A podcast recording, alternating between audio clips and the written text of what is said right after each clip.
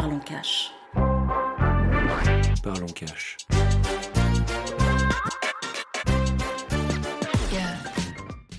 Bienvenue dans Parlons Cash, le podcast qui vous plonge la tête la première dans le monde fascinant de l'investissement, des finances personnelles, du money mindset et de tout ce qui touche de près ou de loin à l'argent.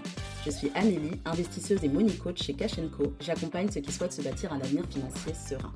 Chaque semaine, j'ai le plaisir de vous partager mon expertise et mes expériences avec des discussions franches, des conseils percutants et des stratégies inspirantes qui vous aideront à passer à l'action. Alors préparez-vous, c'est le moment de parler cash. Hello guys, j'espère que vous allez bien. Je suis très contente de vous retrouver aujourd'hui dans ce tout nouvel épisode de podcast. Vous l'avez remarqué, aujourd'hui on est jeudi. D'habitude, les épisodes de podcast sortent le lundi, mais j'ai eu envie en fait d'inaugurer un nouveau format. Donc je sais, ça fait beaucoup de nouveaux formats en ce moment, mais un nouveau format le jeudi qui s'appelle les instants cash.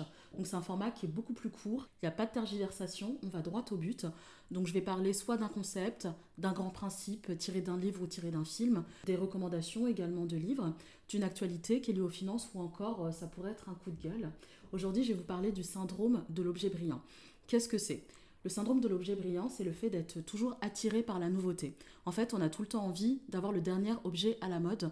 Par exemple, si vous-même vous n'avez pas d'iPhone, bah peut-être qu'aujourd'hui vous avez envie d'avoir un iPhone ou un MacBook parce que tout le monde en a un et vous vous dites mais ça a l'air absolument incroyable et j'ai aussi en fait envie d'en être, j'ai envie d'en faire partie, j'ai envie d'intégrer cette bande et je me rappelle aussi euh, moi c'est quand j'étais au collège, toutes les filles de ma classe avaient des Ben Simon, des chaussures des Ben Simon et avaient un sac Longchamp, un sac Longchamp en toile.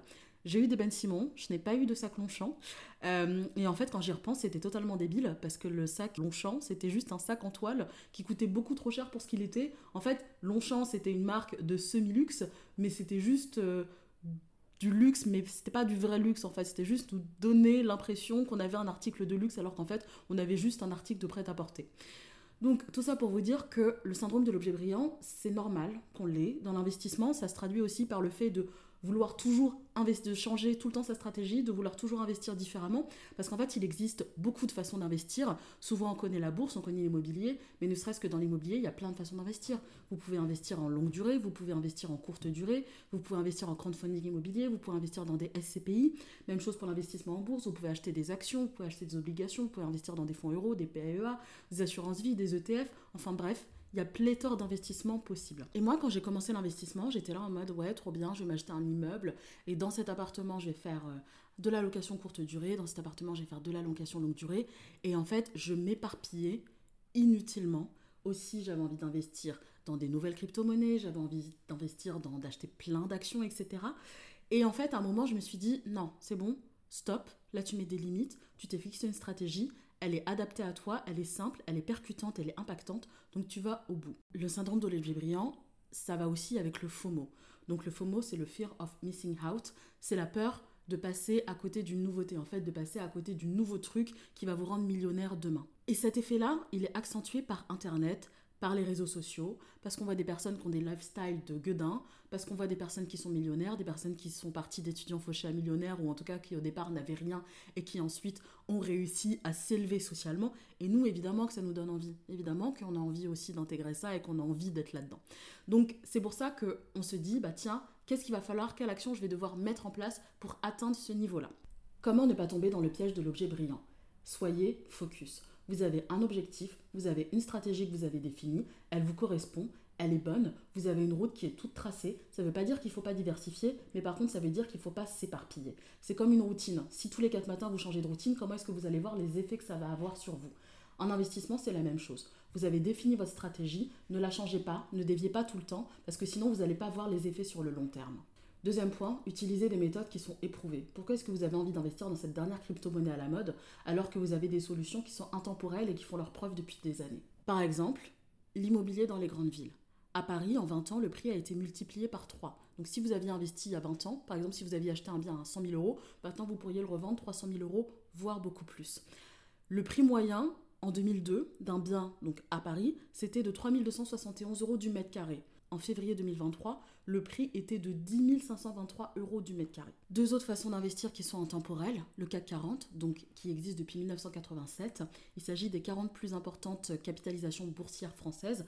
Donc si vous voulez, c'est les 40 plus grosses entreprises françaises cotées en bourse. Vous allez avoir par exemple Orange, EDF, Air Liquide, Total Energy. En 5 ans, le CAC 40 a fait plus 50%. Parallèle, on part aux États-Unis, le S&P 500, qui existe depuis 1957. C'est l'indice boursier basé sur les 500 plus grandes sociétés cotées en bourse aux États-Unis. En 5 ans, le S&P 500 a fait plus 78%.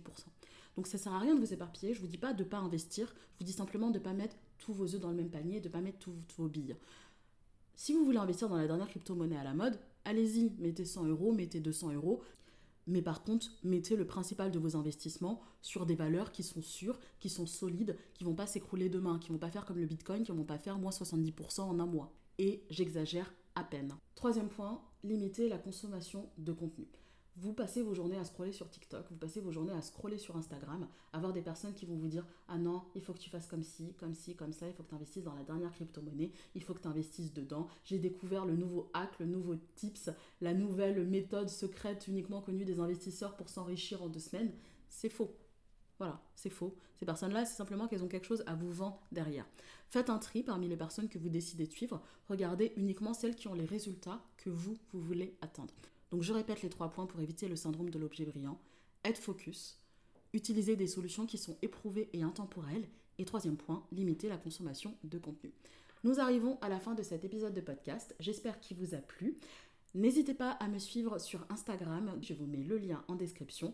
N'hésitez pas aussi à partager ce podcast à une personne que ça pourrait intéresser, une personne qui papillonne un petit peu partout et qui a besoin de se recentrer, de rester focus. Si vous avez des idées de podcast, n'hésitez pas à me les envoyer en DM sur Instagram. Je suis très contente d'échanger aussi avec vous.